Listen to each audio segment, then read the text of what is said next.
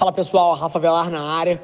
E o tema de hoje, eu acho que é a principal coisa que tem condição de destravar valor e vendas no seu negócio em 2020, que é você inverter a sua lógica, parar de falar de produto, parar de fazer propaganda e começar a gerar valor para as pessoas. Espero que você aproveite, espero que isso bote algum no teu bolso em 2020. Abraço, gente. Esse é o Nas Trincheiras. Fala pessoal, sejam bem-vindos a mais um Dois Centavos, agora edição Home Edition. Então, estamos de casa aqui sem produção nenhuma. O meu mic é o meu fone de ouvido, minha câmera é meu celular. Isso mega me anima, porque acho que é uma demonstração para vocês que no fim do dia, gente, vocês não precisam de nada, absolutamente nada, para produzir conteúdo, para botar a sua palavra para fora é, o celular, a câmera dele próprio e a internet são todas as ferramentas que você vai precisar sempre. Acabando com a enrolação, larga suas perguntas aqui nos comentários. Todas as perguntas do 2 centavos são tiradas aqui dos comentários do YouTube, então deixa sua pergunta aqui, capricha, porque o time sempre escolhe as melhores. E falando das melhores, sem enrolação, vamos para a primeira. Davi Igor. Rafa, o que você acha de ter um segundo Instagram para um negócio que apenas entregue valor com dicas, informações, utilidade e tal? Ou eu coloco tudo num Instagram só.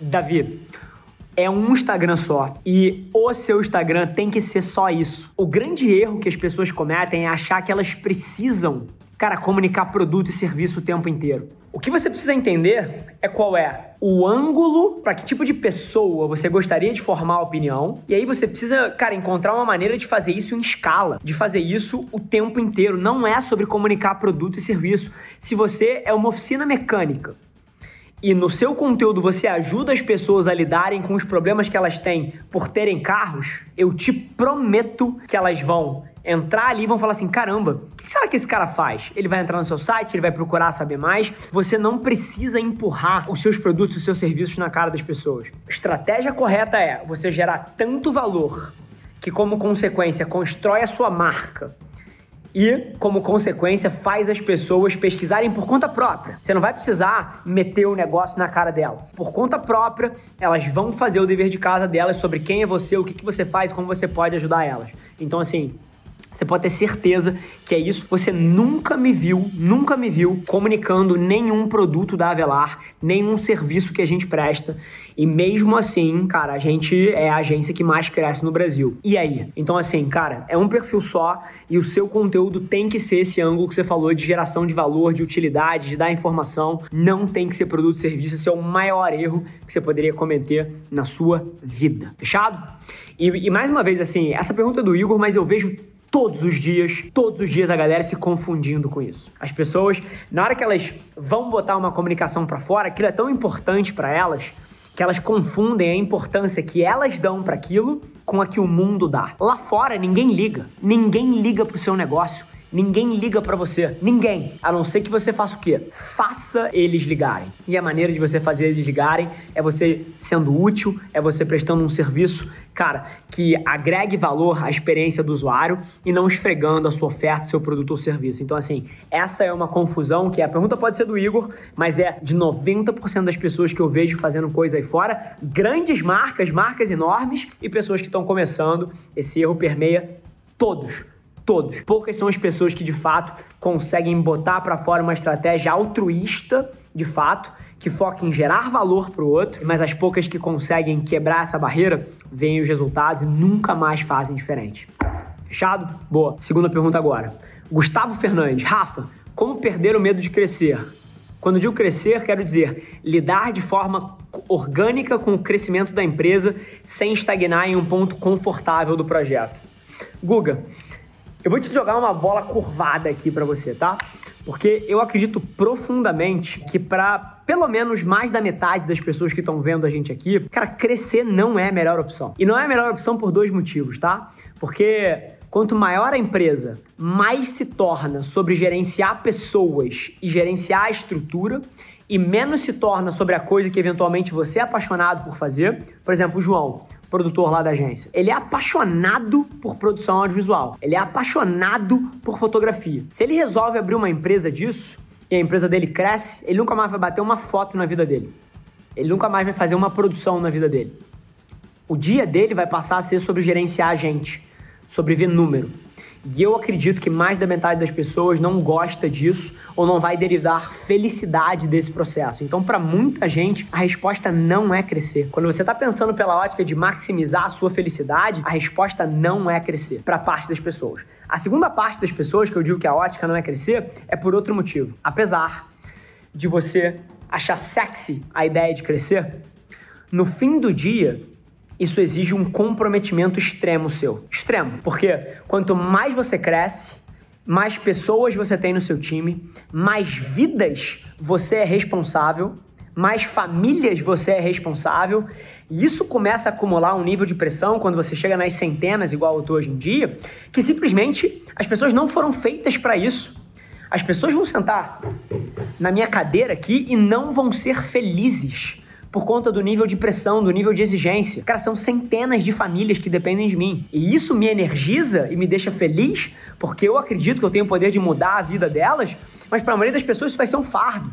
Então, antes de perguntar se você quer crescer, você tem que perguntar como é que você quer que o seu dia se pareça. Você é a pessoa que lida bem com esse tipo de coisa, que se sente energizada e não pressionada? Porque à medida que a empresa cresce, cada vez mais o jogo é de stakes maiores, é de pressão maior e exige um tipo de DNA diferente. E além de tudo, cara, mais trabalho. E eu acredito que a outra metade das pessoas não está procurando maximizar trabalho. Tem muita gente que está procurando minimizar trabalho. E isso é ok, porque os seus hobbies estão em outro lugar. Então, assim, aí a gente entra numa outra discussão que é eu acredito que você deveria aos poucos tentar confundir o seu trabalho com o seu hobby. Essa é uma fórmula vencedora, vocês podem achar 300 vídeos de eu falando disso aí. Mas voltando ao assunto específico, cara, a maioria das pessoas não vai ser feliz trabalhando 12, 14, 16 horas por dia. E o crescimento vai te tirar da sua zona de conforto a ponto de você ter que fazer isso. Então, assim, pô, o que, que você quer? Você quer trabalhar 5 horas por dia para estar tá mais com a sua família?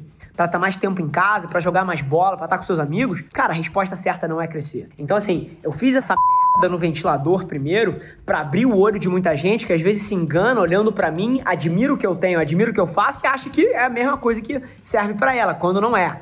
Mas se você respondeu não para essas duas primeiras situações, aí tem a terceira que aí você é uma pessoa que é absolutamente apaixonada pelo que você faz, que tem no seu trabalho o seu hobby e que você quer ser grande, você quer muito e você quer rápido. Aí, meu irmão, a maneira com que você pô, não vai se acomodar e vai estar tá sempre buscando crescimento é tendo gente muito boa perto de você que te tire do conformismo. Pessoas que te façam perguntas que vão fazer você refletir: porra, é verdade, tem aquele caminho, não tinha pensado nisso. E essas pessoas podem estar dentro da sua empresa, quanto mais delas, melhor, mas podem estar fora também. Então a gente começa a entrar em até outros assuntos que são do tipo: cara, você refletir suas ideias de negócio com outras pessoas. A maioria das pessoas prende isso para si, né? Não, não vou falar, vão roubar a minha ideia, vão, vão fazer antes de mim. Cara, eu jogo tudo no mundo, porque eu quero o feedback das mentes mais brilhantes que eu conheço, quero saber o que, que eles acham.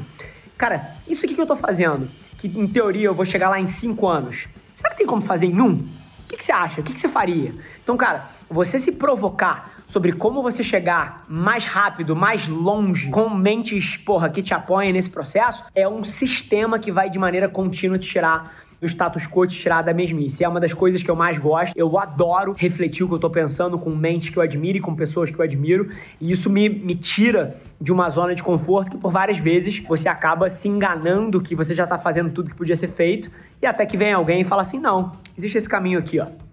Então eu adoro essa abordagem de refletir.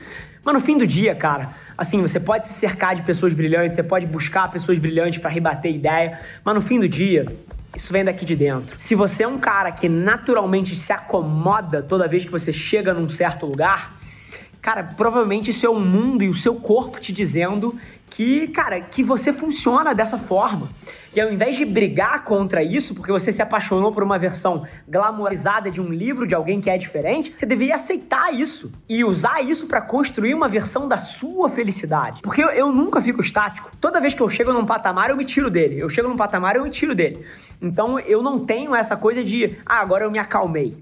Então, assim, mas isso sou eu. Se você é um cara que chega em certos lugares e se acalma, isso é ok, isso tá bom. E você precisa encontrar a sua versão de felicidade.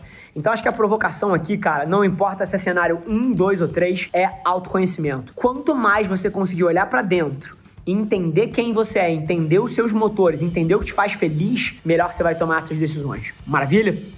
Gente, esse foi mais um episódio do Dois Centavos, versão caseira. Tô em casa, zero produção, meu microfone é o fone de ouvido, meu celular é minha câmera. Isso mais uma vez prova para vocês que você não precisa de porra nenhuma para chegar onde você quer. O que você precisa por várias vezes é ajustar a sua perspectiva, parar de mimimi, meter a cara e fazer. Você já tem tudo que você precisa. E lembrando a vocês, se você quer jogar as suas perguntas aqui no programa, é só largar aqui nos comentários. O time seleciona as melhores e a gente se vê no próximo Dois Centavos. Beijo, gente. Esse foi mais um episódio da nossa experiência em áudio. E como eu já falei, eu adoraria saber que você está gostando do que a gente está compartilhando por aqui. Então não esquece, se você está tirando valor desse conteúdo, ia significar o um mundo para mim, que você tirasse um print da sua tela, postasse no Stories me marcando e aproveita para ir na sua plataforma favorita também e deixar um rating de cinco estrelas e um comentário lá, ajudando a gente a construir essa comunidade tão vibrante que move o Brasil para frente através do empreendedorismo e que fala desse Brasil que dá certo. É um prazer ter vocês comigo e a gente se vê no próximo episódio do podcast.